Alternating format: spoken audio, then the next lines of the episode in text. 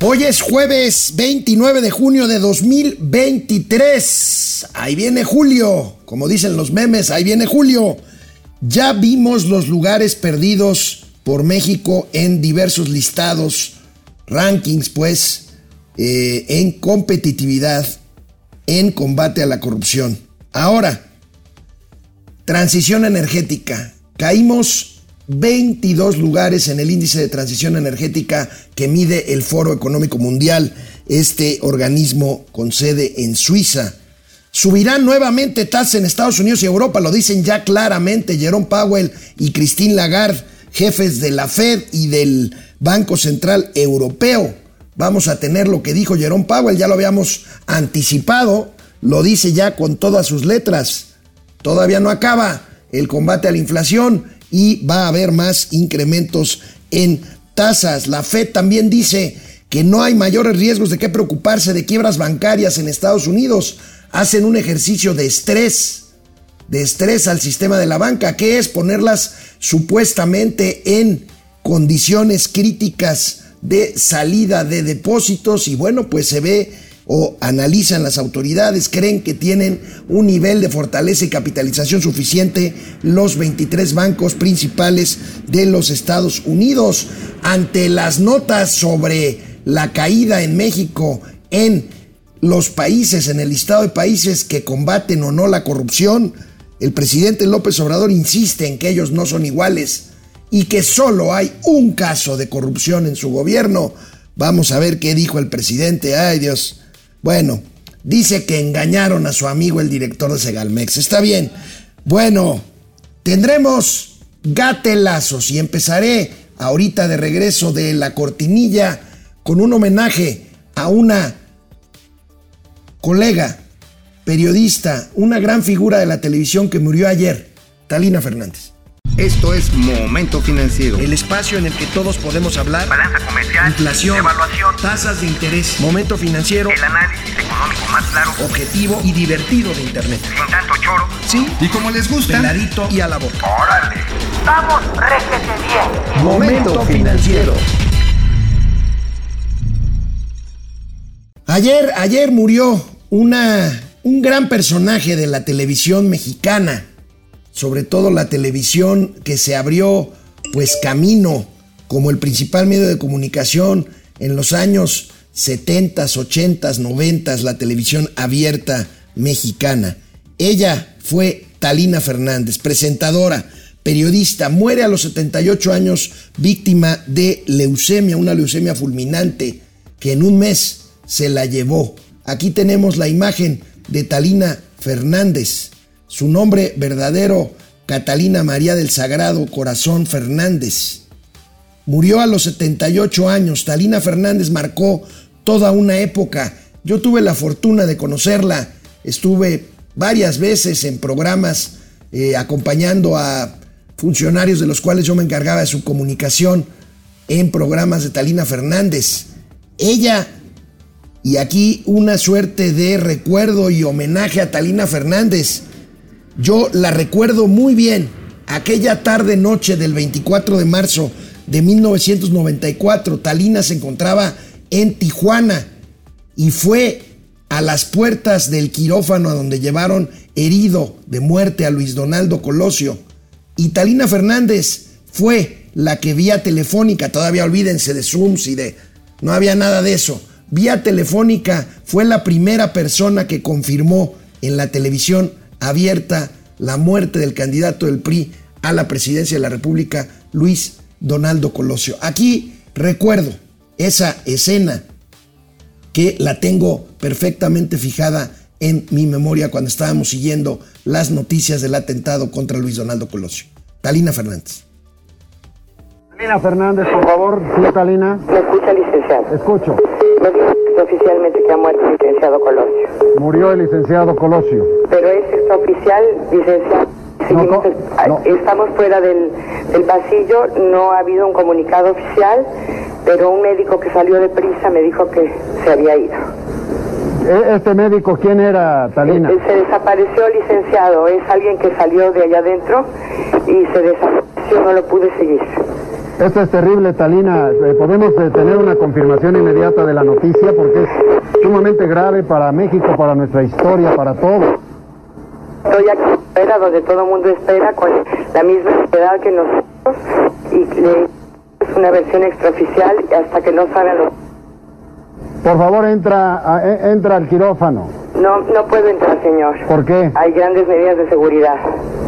Dile al señor que está al frente de las medidas de seguridad que los mexicanos estamos deseosos de saber qué ocurre. Lamento, lamento decirte, Talina, y decirle a todo el pueblo de México que la presidencia de la República confirma que ha muerto Luis Donaldo Colosio, candidato del PRI a la presidencia. Ese era el estilo de Jacob Saludowski, por supuesto, no iba a poder entrar, ni mucho menos, por más que apelara lo que apelara, pues, un periodista de la vieja escuela. Talina Fernández, que vemos otra vez y no me la pone su, su imagen. Talina Fernández le decían la dama del buen decir.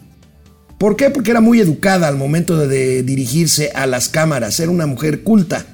Yo quiero decirles, y no creo, sobrinos, sobrinas, cometer una infidencia, era la dama del buen decir frente a las cámaras porque fuera de ellas era absolutamente mal hablada, muy divertida, muy dicharachera y muy pelada. Descanse en paz. Insisto, no creo estar cometiendo una falta de respeto al contarles esto, sobrinas, sobrinos. Descanse en paz, Talina Fernández, a su familia, a sus amigos. Un abrazo y nuestro pésame. Bueno, ya vimos la caída en el ranking de competitividad y de combate a la corrupción de México. A eso nos dedicamos la apertura de momento financiero de los últimos dos días. Bueno, pues hoy, hoy lo hago con un índice que mide qué tanto los países están atendiendo la transición energética, o sea, dejar las energías fósiles y proceder a energías limpias, renovables. Bueno, es un índice del World Economic Forum, del Foro Económico Mundial de Davos, Suiza, y bueno, aquí está el resultado de las ocurrencias.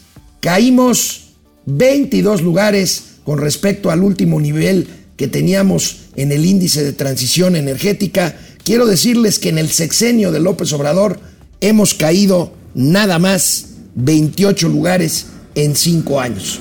Bueno, México pierde 22 lugares en ranking sobre transición energética del Foro Económico Mundial. Descendió del lugar 46 al 68 de 150, de 120 países que mide el organismo World Economic Forum. Con este descenso, el mayor para el continente se ubicó en la posición número 10 entre los países de América Latina. Brasil. Brasil está en el lugar 14 de este índice, nosotros estamos en el lugar 68. Faltan acciones en la generación de energías renovables y rendimiento de sistemas energéticos. Vamos a ver las posiciones. ¿Quién encabeza este ranking? Lo encabeza Suecia con una calificación de 78 y medio. Los países nórdicos son los líderes en energías limpias, Suecia, Dinamarca, Noruega y Finlandia. En ese orden, todos los países nórdicos están del 1 al 4, después Suiza, Islandia, Francia, Australia, Austria, perdón, Países Bajos y Estonia, la pequeña república exsoviética ahí en una de las penínsulas, una pequeña península que da al, sur del mar Báltico, del mar Báltico y el top 10 de países de América Latina y el Caribe encabezado en lugar 13 mundial, en el primero de América Latina Brasil, luego Uru- Uruguay en el 23, Costa Rica en el 25, Chile en el 30, Paraguay en el 34. ¿No nos encontramos? Ahí estamos, hasta el 68. México abajo incluso de Perú en materia de transición energética.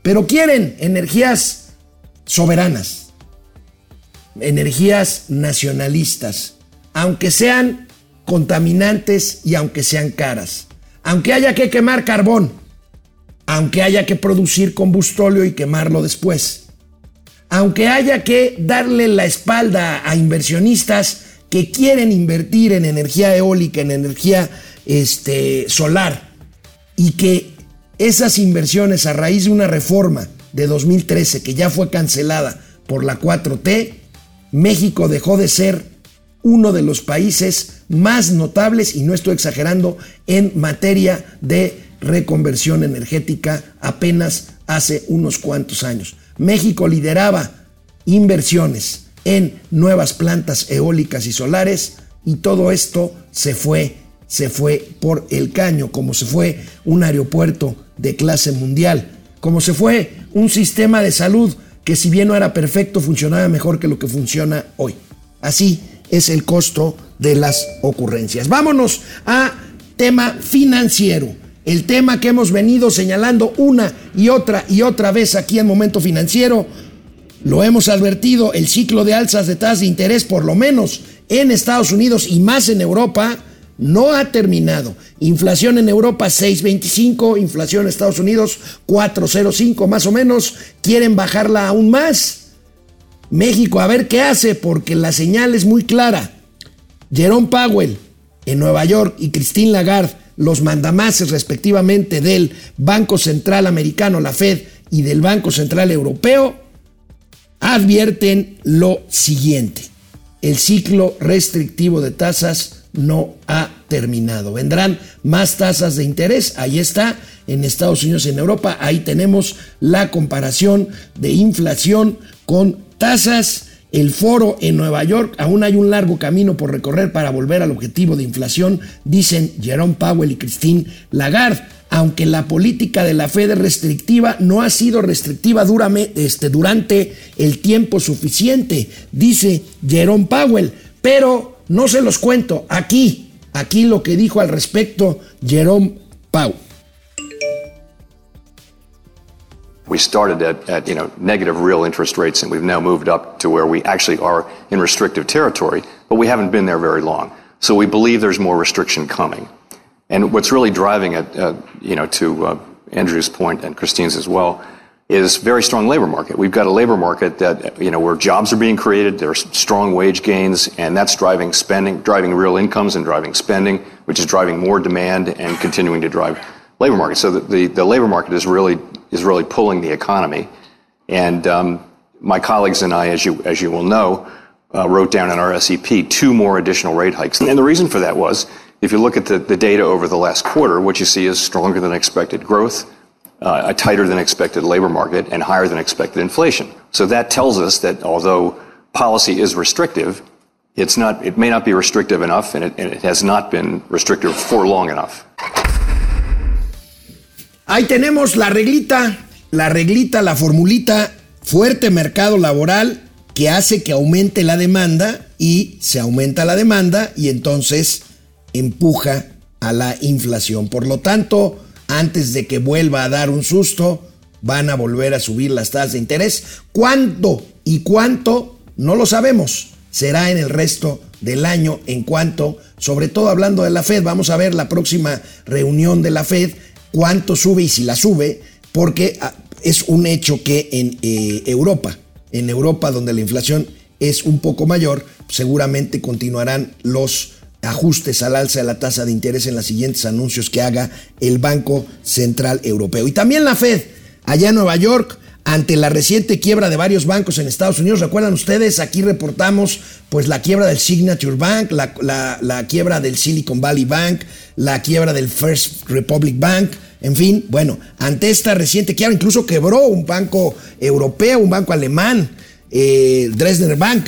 Bueno, ante esta reciente quiebra de bancos, de bancos europeos y americanos, la Fed no ve que el sistema bancario está en riesgo y esta es una buena noticia. Aplicaron pruebas de estrés a las instituciones y dicen que, estén, que están fuertes y resistentes. ¿Qué es aplicar una prueba de estrés? Hacer un modelo en el que se supone que salen, como ocurrió por ejemplo en el Silicon Valley Bank, salen muchas cuentas. Recuerden que los bancos no prestan dinero de ellos. Los bancos prestan el dinero de los depositantes. Entonces, si un banco quiebra, teóricamente lo primero que sería es decir, oye, pues fíjate que tu dinero, Alejandro, tú que quieres cobrar un cheque o sacar dinero ya, tu dinero de la cuenta, pues fíjate que lo presté y pues no me pagaron porque cayeron en default o cayeron en, en, en cartera vencida. Bueno, para eso hay una cosa que se llama reservas, para eso los créditos están reservados y para eso hay un índice de capitalización que es la capacidad del banco de tener recursos por los cuales afrontar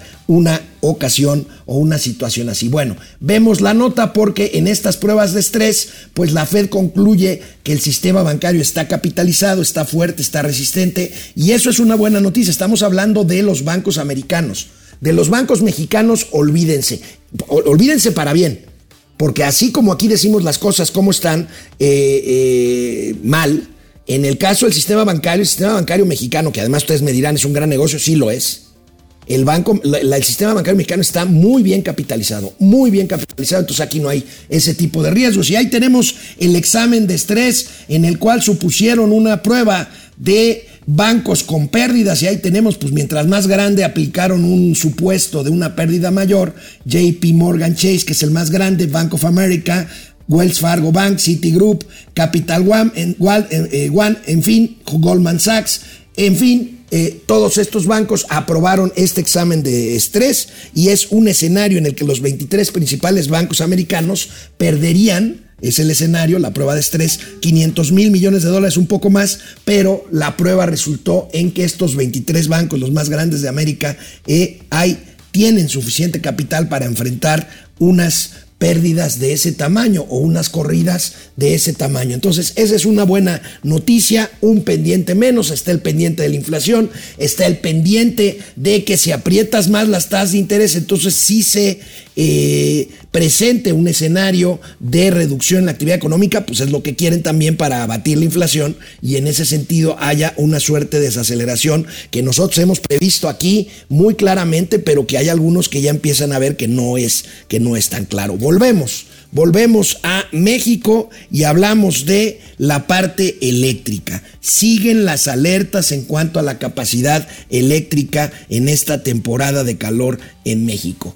Vean, sobrinas, sobrinos, este dato sobre los apagones en parques industriales de Querétaro. Querétaro es una de las zonas más industrializadas del país. Hemos hablado mucho del caso de Querétaro. Si ustedes van ahí eh, por la carretera, que por cierto ahorita está bloqueado, hay muchos bloqueos en el norte por maestros inconformes, pero eso es otro asunto. Si ustedes llegan pasando la caseta de Palmillas, empiezan a ver una serie de corredores industriales, San Juan del Río, luego Querétaro, la zona del aeropuerto, hacia Peña de Bernal, luego hacia Celaya. Ahí hay grandes zonas de parques industriales, solo en Querétaro, con esta vocación que tiene Querétaro, que crece que ha crecido al doble, al triple del promedio nacional durante los últimos años. Bueno, vean esta, esta información, estos datos que nos regala el financiero.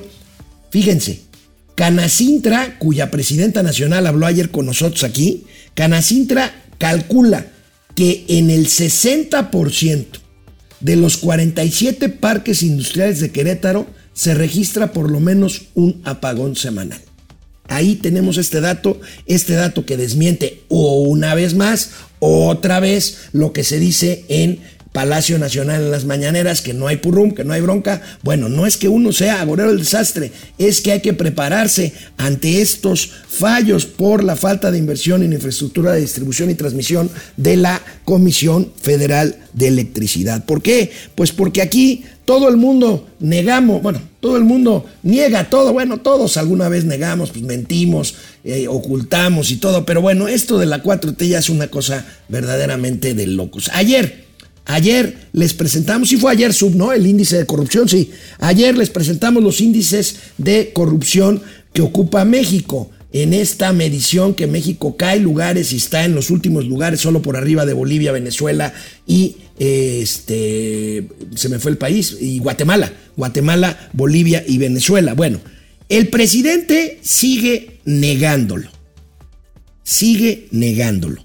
A pesar, a pesar de que hoy en la mañanera, y seguramente fue resultado de este índice de corrupción que se presentó en los medios, por supuesto el Pasquín Inmundo, por supuesto Momento Financiero, bueno, el presidente salió hoy a decir que el único caso de corrupción, el único, aquí ahorita comentamos que hay otros, es el de Segalmex, este de 15 mil millones de pesos, lo doble que la estafa maestra de Peña Nieto, y dice el presidente que el angelito Ignacio Valle, aquel priista setentero, amigo del presidente que dedicó, que nombró como director de Segalmex. No, no, a ese hombre lo engañaron, pobrecito, a ese hombre lo engañaron. ¿Por qué? Porque él no es corrupto, porque ellos no son iguales y porque este es el único caso de corrupción en este sexenio. Ahorita si quieren repasamos y me escriben de qué otros casos se, se acuerdan. Esto dijo el presidente de la República hoy en la mañana. Y como no queremos que quede ninguna mancha, porque este gobierno no permite, no tolera la corrupción ni la impunidad, porque somos distintos. No pertenecemos a los neoliberales o neoporfiristas, cuyo distintivo principal ha sido la corrupción. Y no queremos eh, que esto se quede sin ser eh, aclarado completamente. Nos dolió mucho este fraude cuando me informaron, di la instrucción de inmediato de que se presentara la denuncia. Quien es nombrado para ocuparse de este sistema, Ignacio Ovalle, se confía, comete el error de llamar a participar a gente con malos antecedentes, a corruptos. Pobrecito Ignacio Valle. Ignacio Valle dirigió la CONASUPO. Ustedes no se van a acordar, pero ya hemos hablado de la CONASUPO, la Compañía Nacional de Subsistencias Populares, que fue el Segalmex de Luis Echeverría el ejemplo de López Obrador, ese, que, ese México que quiere reproducir. Pobrecito Ignacio Valle, lo engañaron, pero él no tiene la culpa. ¿Sabe qué, presidente? Si fuera cierto lo que acaba de decir, Ignacio Valle debería de irse, no solo de su gobierno, quizá ir hasta la cárcel, porque la omisión también es una forma de corrupción, y más si se trata de manejar dinero público. Y en el mejor de los casos, su cuate Ignacio Valle es o fue omiso ante un gigantesco fraude que el contralor del gobierno dice que son 9 mil millones, de todas formas son más que los 7 mil millones de la estafa maestra de Peña Nieto, pero que hay documentos que avalan que esto es 15 mil millones de pesos. El único caso de corrupción, hay otro caso en la misma Segalmex sobre distribución de leche, aquí lo tuvimos en momento financiero. Sobrinos, sobrinas, ayúdenme a acordarme de otros casos. Y el hijo de Bartlett, ¿se acuerdan que vendió ventiladores a sobreprecio durante la pandemia? Y toda la corrupción relacionada con adjudicaciones directas, muchas obras del ejército y el departamento este machuchón del secretario de la Defensa Nacional. Y los amigos de Andy López Beltrán, el hijo de en medio del presidente, que hicieron una red de negocios con el secretario Román Meyer Falcón de Desarrollo Territorial Urbano en torno a las obras del aeropuerto viejo, del, del, que iba a ser el aeropuerto nuevo de Texcoco y de que ahora supuestamente es un parque acuático ecológico en donde no hay absolutamente nada. De eso estamos hablando. Ayúdenme a recordar. Ya no digamos los sobres amarillos de los hermanos del presidente López Obrador, que me dirán, no fue en este sexenio, no, pero fueron para, esta, para la campaña para este gobierno. Y los contratos que Pemex le dio y luego quitó a Felipa Obrador, la prima del presidente López Obrador. Y el desfalco en Macuspana, Tabasco, en donde otra familiar o cercana al presidente, presidenta municipal de Macuspana, se le demostraron. Ayúdenme, hay muchos, hay muchos casos más. Por eso el presidente ya no saca el pañuelito. Pero, eso sí, dice que Segalmex es el único caso de corrupción en su gobierno. Qué vergüenza, qué pena. Vamos a la mitad del programa de Momento Financiero. Voy a asomarme a ver que me ayuden, qué otros casos se acuerdan ustedes de corrupción en esta gloriosa y brillante cuarta transformación en los últimos casi cinco años. Y regreso con más información. Julio César, Julio César. Buenos días, Julio César. Francisco García. ¿Saben cuál es el monto que se va a gastar las corcholatas en su campaña para elogiar al presidente? Bueno, se supone que les dieron 5 millones de pesos a cada uno, menos al vampiro tabasqueño, a Dan Augusto. Pero vaya, 5 millones de pesos por el amor de Dios. Eh, no les alcanza. Para, para un meeting de esos que le gustan a la doctora Sheinbaum, así de 10 mil personas, no te alcanzan 5 millones de pesos. Hay que pagar tortas, frutsis, acarreos, autobuses, en fin. Efraín González, hola tío, saludos desde Irapuato, Guanajuato, la tierra de las fresas. Así es, la trinca fresera, como decían los narradores de fútbol. José Fernando Pedraza Zúñiga desde Zacapu, Michoacán. Bueno, José Fernando, lo tomaré, lo tomaré a la buena. Carlos González, saludos a Carlos Marx y Federico Engels de las finanzas público-privadas. Gracias. Araceli Soria, like número uno, no lo puedo creer. Gracias, Araceli, Tuco y estoy extasiada. Gracias, eh, mi querida Araceli Luis Alberto Castro. Buenos días a los fortachones del mejor programa del mundo mundial de finanzas y negocios. Bonita mañana, igualmente, Luis Alberto. Gracias. Alejandro Castro Tocayo, estás en Tizayuca, Hidalgo. John Gons, saludos a Paco y Miki Huidobro de este Molotov financiero. Gracias a Araceli Soria, ya te saludé. Jesús Rubio, estamos en el país donde la justicia la ponen los abuelitos y las madres de los delincuentes. Bueno, es un gatelazo terrible que les voy a pasar hoy, Jesús.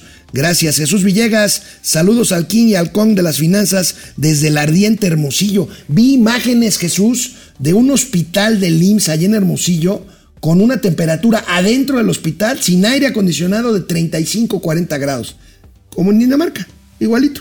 Vicente García, buenos días. José Fernando Pedraza, gracias. Ya compartí el video en mi grupo de Observatorio Ciudadano Michoacán. Gracias, muy amable. Yoyis Babal, ¿cómo estás, mi querida y amada Yoyis Babal?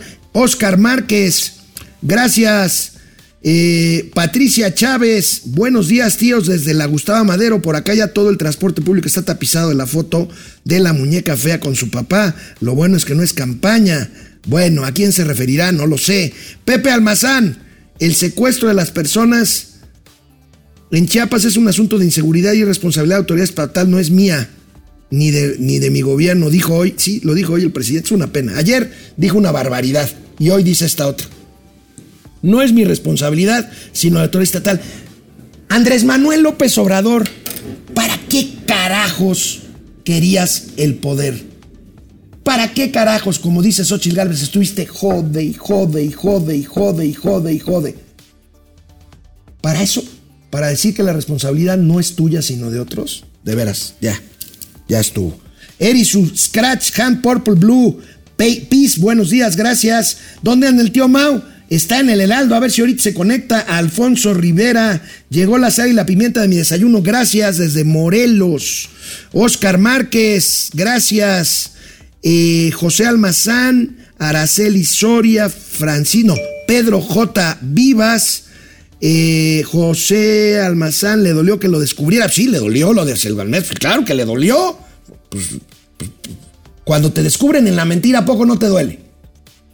José Manuel González Sainz, le gustó, le, dolió mucho el fraude, pero le gustó y sigue la mata dando. Minerva Barrón, Marco Reyes, 28 parques industriales tienen un apagón al mes en Querétaro, ahí está. Carolina Acosta, se me hace que el tío Mau lo acusaron con sus papás y sus abuelitos. George Begón, la CONADE, gracias por acordarte. El fraude o los fraudes en la CONADE. David Alejandro García García se mocha con 50 pesos legales, legítimos, no es fraude. Gracias, David. Sobrinos, sobrinas, el tío Alex los quiere. bueno, está bien. Tíos financieros, no se dice todas y todes, se dice todos. Estoy de acuerdo contigo, pero es Mauricio, no yo. Deberían ser más de derecha, no. No, así estamos bien. Carlos González, la refinería con contratos a modo por asignación directa. La refinería, ah, los parientes de la Nale, Rocío Nale, que encontraron ahí a parientes, encontraron a un constructor de apellido Tapia involucrado en el tema Oderbrecht, ahí de constructor en la refinería. tíos, hermanos, primos de la Nale, Ernesto Ramírez, tíos, la guayaba y la tostada las finanzas, gracias desde Querétaro, York, gracias. Y la corrupción del nombramiento del primo de Nico, bueno, el primo de Nico, Rafael Marín Mollinedo, amigo de Mauricio, pero no le vayan a decir, fue nombrado, fíjense nada más, de director de aduanas a representante de México en la Organización Mundial de Comercio. Ah, Ahí se las dejo. Pues con razón. Tony 3 se gastaron la recaudación para los afectados del sismo, el fideicomiso del sismo del 17. Se acabaron los guardaditos, dice Tony 3. Son una maravilla ustedes los guardaditos. ¿Se acuerdan? El fondo de estabilización de ingresos presupuestarios, casi 400 mil millones de pesos, se lo chingaron antes de que llegara la pandemia. Aquí lo dijimos en momento financiero. Gracias, Tony 3. Coraline, el Insabi, nadie sabe dónde está el dinero que se le invirtió. Otra más. Gracias, bueno, gracias de veras por ayudarme. Este, les digo, ayúdenos ahora a alcanzar 250 likes en YouTube y 150 en Facebook.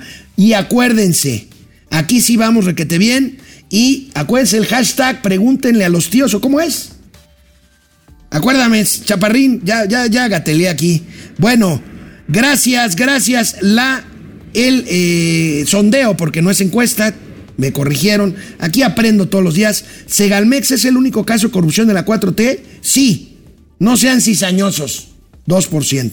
No, no es el único. Sí, el más grande, 98%. A veces tengo las dudas incluso de que sea el más grande. El hashtag, pregúntele a los tíos, pregúntale a los tíos. Pregúntenos lo que quieran. Y ustedes son muy generosos porque ahorita a la primera que pregunté que me recordaran más casos de presunta corrupción en el gobierno de la 4T, de volada vinieron a auxiliarme. Vamos con más información. Regreso. No se vayan de la lengua cuando se trata de prometer. Ya lo hemos dicho. Porque lo más probable es que te equivoques. Entonces no se vayan de la lengua. No hay que presumir lo que no es presumible. Recuerdan el tipo de cambio que sigue fortachón, pero ¿se acuerdan cuando el presidente de la República decía que vinieran de Estados Unidos a cargar gasolina porque aquí era más barata que allá? Y eso era un logro de su gobierno. Era una cuestión de precios y subsidios.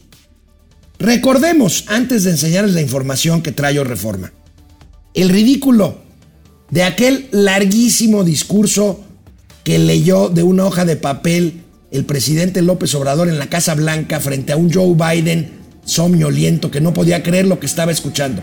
Miren. En tanto baja el precio de las gasolinas en Estados Unidos, In the meantime, while we're waiting for prices to go down,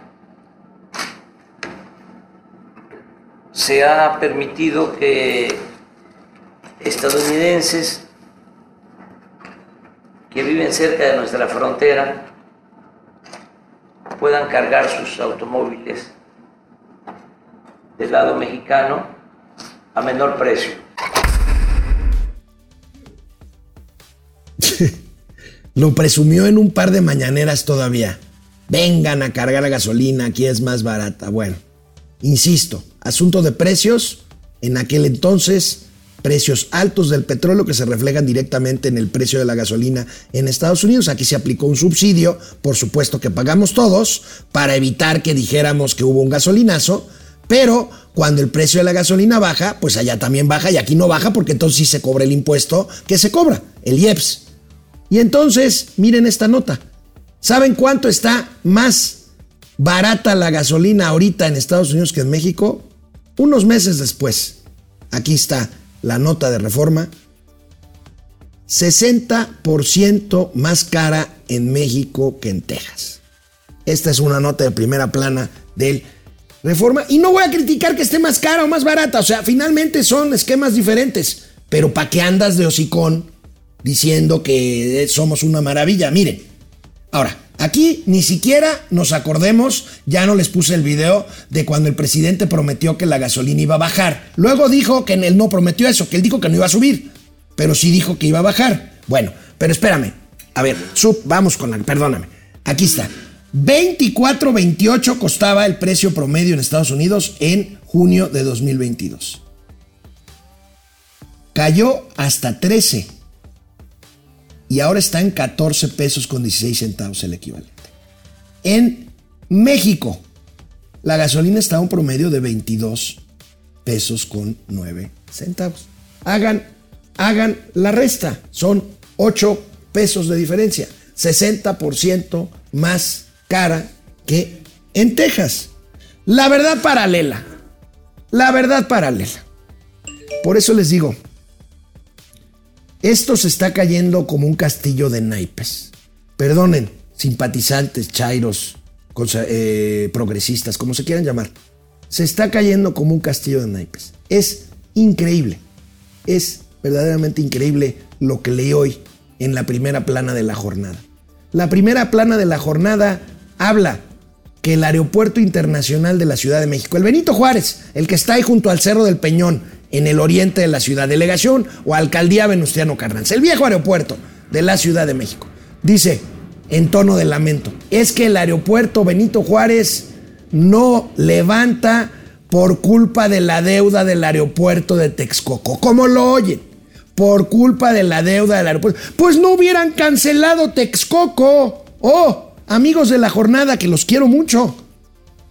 Pregúntenle a quien canceló el aeropuerto de Texcoco que ya estaba financiado con una deuda que iba a pagar no el gobierno, sino los propios usuarios del aeropuerto, y que como se canceló, se ha estado pagando con los eh, eh, viajeros que siguen usando el viejo aeropuerto y que con su impuesto que pagan por usar ese viejo aeropuerto, se paga lo que costó o hubiera costado el aeropuerto que no se terminó de construir.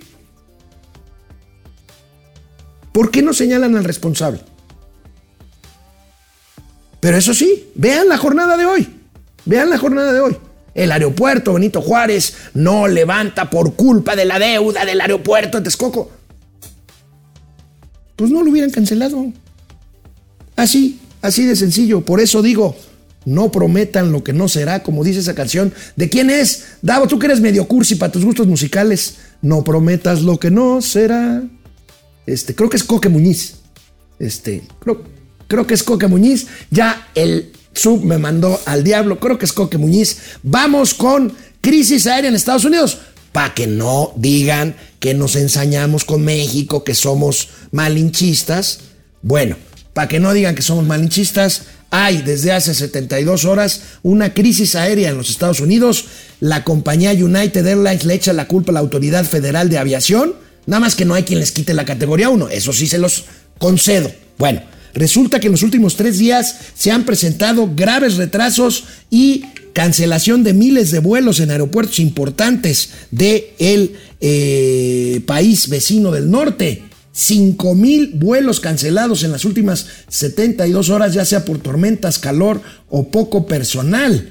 Hay más de 20 mil retrasos, aparte de los 5 mil vuelos cancelados, largas filas y pasajeros frustrados en aeropuertos como el John F. Kennedy de Nueva York, el aeropuerto de Boston, el aeropuerto de Atlanta, que es un gran hub, el aeropuerto de Los Ángeles, en fin, pues para que no digan mal de muchos, consuelo de ya saben quién. Pero bueno, vámonos con otra vez comentarios de ustedes, sobrinas, sobrinos, y regresamos porque ya es hora, ¿verdad, Suk? Sí, ya es hora. Regresamos con Gátelas. Gracias, Argenis García, ya me dijo por aquí, por el chicharín, no prometas lo que no será. La versión más famosa de esta canción la cantaron, la interpretaron María del Sol, ¿se acuerdan de María del Sol? No, no se van a acordar. Y Coque Muñiz, Jorge Muñiz, el hijo de otro que menos se van a acordar, que es Marco Antonio Solís. El, ¿cómo le decían al, Marco Antonio Solís? Este, el lujo, el lujo de México. No, no, no. No, pero, no, es este Muñiz, Marco Antonio Muñiz, porque Marco Antonio Solís es el Buki. No, Marco Antonio Solís, su hijo el Coque, canta esta canción, no prometas lo que no será con María del Sol. Pero bueno, no, los estoy aburriendo con mis cosas de mi edad. David Alejandro García García, cuando salió el video de cuando salió el video de Pío, dejaron de hablar de los expresidentes y de Peña Nieto. ¿Qué pasó ahí? Pues qué pasó, Tocayo. De hecho, el presidente nunca habla de Peña Nieto. ¿No se han dado cuenta? Ya les había dicho que se brinca siempre desde Calderón hasta acá. ¿Por qué será? Martín Emilio Carranza. Pues no que no pasaba nada sin que el presidente se enterara. No prometas lo que no será.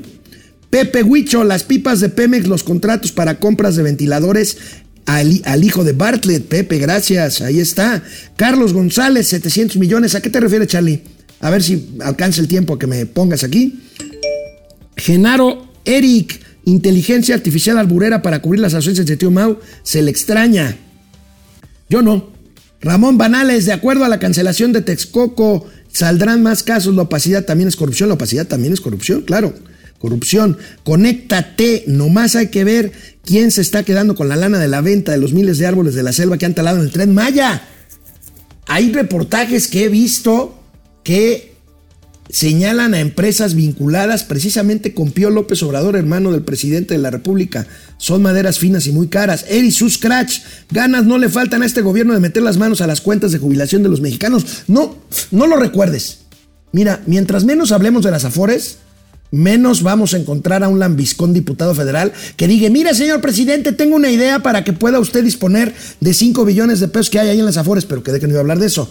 Este grupo empresarial integral, lo de la CEP fueron 8, ah, lo de la CEP, Delfina, 830 millones, y eh, a eso se refería Carlos González, 700 millones en CEP. Y lo del INEA que comentamos ayer, el Instituto Nacional de Educación con adultos, para adultos, van saliendo, pero como cucarachas de la coladera. Guille Sánchez, las pipas de sus compadres para transportar petróleo y así terminar con el huachicol. Genaro Eric, ni el barril de atole ha bajado. Eri Sustrach, vengan a cargar gasolina que absorbemos el impuesto a los mexicanos, claro. Estela Quintana, eh, en la pandemia cuando vendieron cubrebocas muy económicos y luego aquí se compraron después con un sobreprecio. Ahí está otro caso.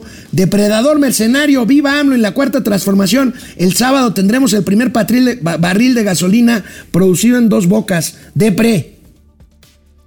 Te mando un saludo, disfruta la fiesta del sábado.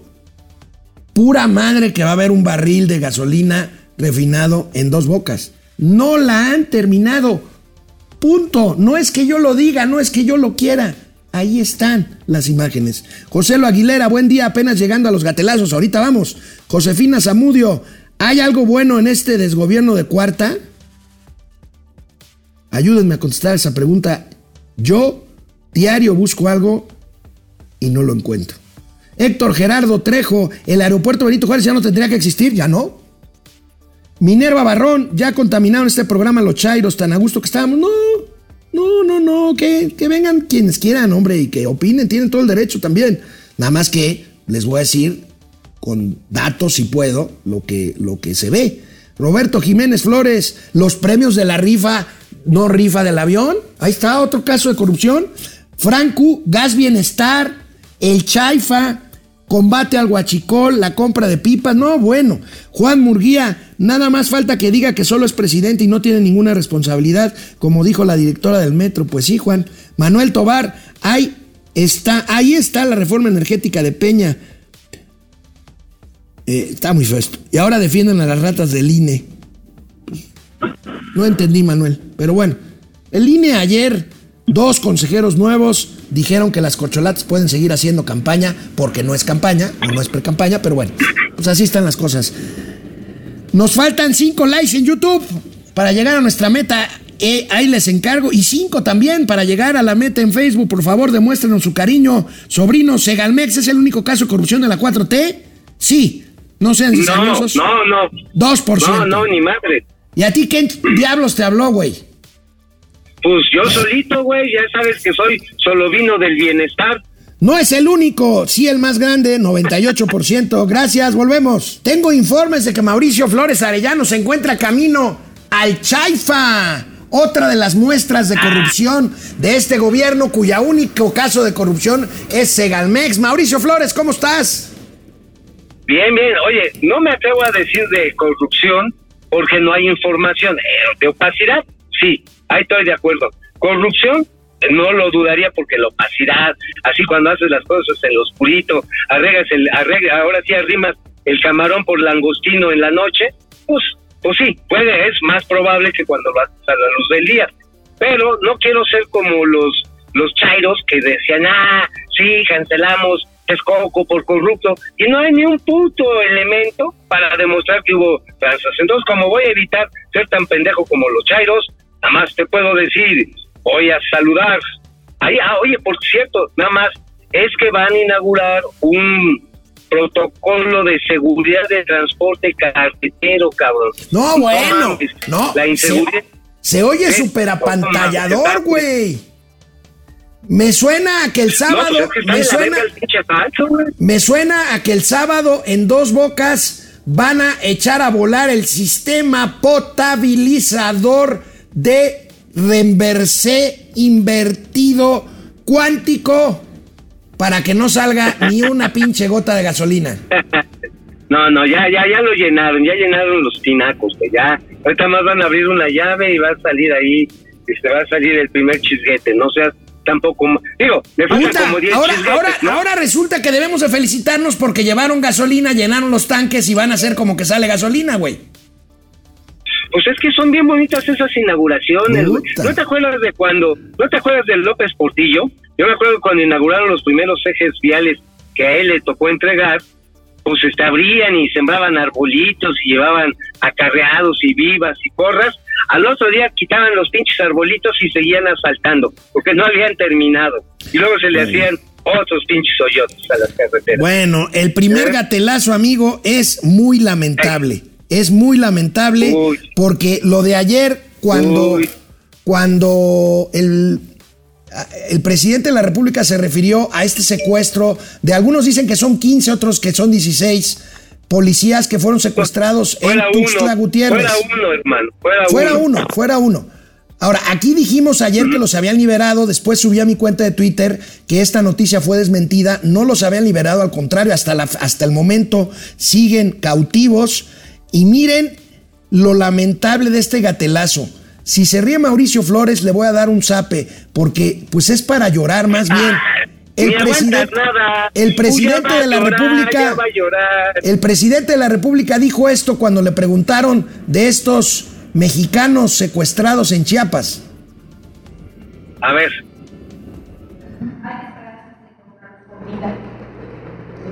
Sí, eso lo deseamos. O sea, lo deseamos y este, vamos a esperar. Eh, piden justamente con los eh, secuestrados la distribución de varios mandos. Eso se lo informaron en la mañana. ¿sí? No, no, acaba de salir ahora, se- según me dicen. Pero este, lo mejor es que los liberen. Si no, lo voy a acusar con sus papás y con sus abuelos. Amigo, ¿qué les decimos a las esposas y familiares de estas personas secuestradas con esto que acaba de que dijo el presidente ayer y con su sonrisa esta socarrona francamente estúpida? oye, yo le diría a las familias que también le escriban a los Santos Reyes, a la Dientes, que le escriban a Santa Claus, este, al Conejo de Paz. Por favor, aparezcan a los a los secuestrados, ¿no? Digo, pues ya, ya están maravillas, pues de una vez, chingue su madre, alguien nos debe de hacer caso. Igual ya como regalo de rey, digo, para pronto, ¿no? Como Interpreta mi silencio, amigo. Más aún, el presidente ayer cambió de Ah, tema, oye, por supuesto. Oye, pero el presidente. ¿Y ¿Qué hora que con qué lo cambió? Pues pidió un amlito, un muñequito de estos que andan ahí circulando para cambiar de tema. ¿Por qué? Pues porque si hoy dice que el único caso de corrupción es Egalmex, pues ayer decía que este país está perfectamente seguro y pidió su amlito, mira.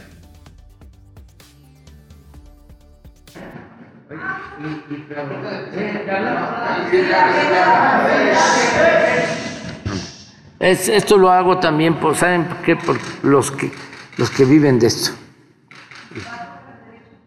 No, a ellos no, para nada.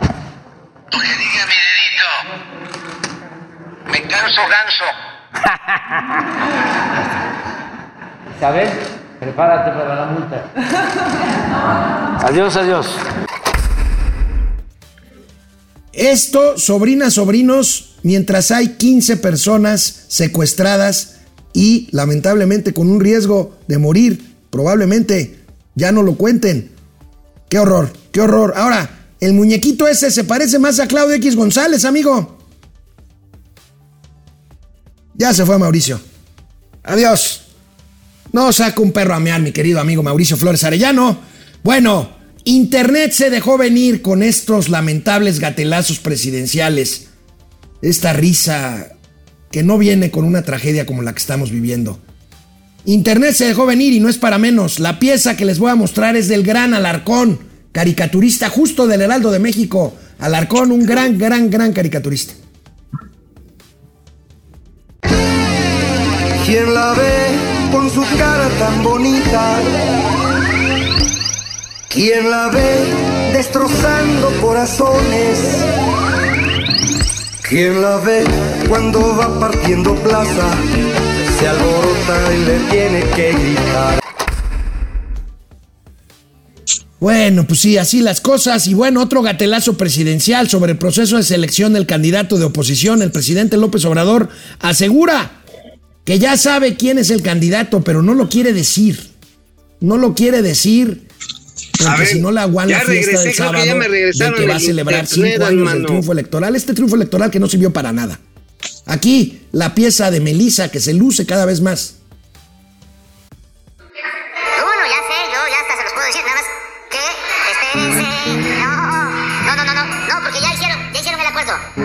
Ya. No, no, no, no, no, no. No, no, no, no, no, pero, este, esperen que pase la celebración, ¿no? Nuestra, no, sí, no. No, este, pero ya, ya les puedo decir, ¿eh? O sea, ya les puedo decir porque ya tengo la información de cómo se reunieron, se pusieron de acuerdo, ¿no? El lunes o martes. Bueno, pues ahí está el presidente adivino. Él ya sabe, amigo. según esto, por supuesto. Oye, pero además. Están nerviosos. Oye, Están ¿tú habrías nerviosos imaginado? por el ¿Tú habrías nombre imaginado? mexicano Amigo, de una mujer mexicana. Así respondió Nacho Mier a la Oye, balconeada que le dieron. ¿Recuerdan el gatelazo que lo encontraron comiendo en un restaurante de Polanco con el auditor superior de la federación? Bueno, trató de salirse y se enredó más. Aquí, Nacho Mier. Ay, Dios. Diputado, ayer en redes sociales, bueno, se habló de un video de usted con el auditor superior de la federación, en donde dicen las malas lenguas que le estaba dando línea por la cuenta pública 2022. Eso es del, del imaginario de, de una persona. que Yo primero respeto como legisladora, la respeto más aún en su condición de mujer, pero sí le voy a mandar un manual de Carreño. ¿Llegó a, a confrontar o cómo? Es, es una actitud que se ha demostrado en el pleno, repito, no quiero yo opinar al respecto, respeto las emociones y la manera en que la gente reacciona a partir de su situación emocional personal, pero no quisiera yo opinar al respecto, me reúno permanentemente, así debe de ser, Este, es infantil, verdaderamente infantil, inmaduro, aventurado, prejuicioso, estar señalando que porque alguien se sienta a compartir los alimentos en un espacio público, se va a estar ahí buscando este, otra cuestión que no sea la relación que debe de existir entre el órgano técnico que depende, ¿saben de quién depende? La Auditoría Superior de la Federación, de la Cámara de Diputados, pues igual me reú- reúno con la Secretaria General, pero te digo, son prejuicios acumulados y de una práctica que ella conoce muy bien. Esa practicaban desde Diego Fernández de Ceballos, que lo hizo muy bien Calderón, que se confabularon con el PRI para esas prácticas, pero eran en el oscurito. Yo no me reúno en el oscurito ni con su coordinador. Está teniendo problemas su coordinador. Ahí debería de empezar a hacer un examen por allá, en el PAN, o con Santiago. Gracias. Menciona Pérez Jaén que obtiene usted una demanda. No, algo así se decía en el video. Yo tengo la- cinco. Bueno, aquí yo les tengo el último caso de corrupción, aunque diga el presidente que el único caso es Segalmex, es justamente este auditor superior de la federación reportó que el daño por suspender el aeropuerto de Texcoco era de 300 mil millones de pesos. Y se enojó el presidente, presionaron al auditor y el auditor corrigió el dictamen, corrigió la auditoría y bajó esta cantidad a la mitad. Eso, eso también es corrupción porque hay, insisto, involucrados recursos públicos. Bueno, Nos vemos mañana, sobrinas, sobrinos, aquí en Momento Financiero. Mañana será viernes. Tendremos la casa de las corcholatas. Hasta mañana.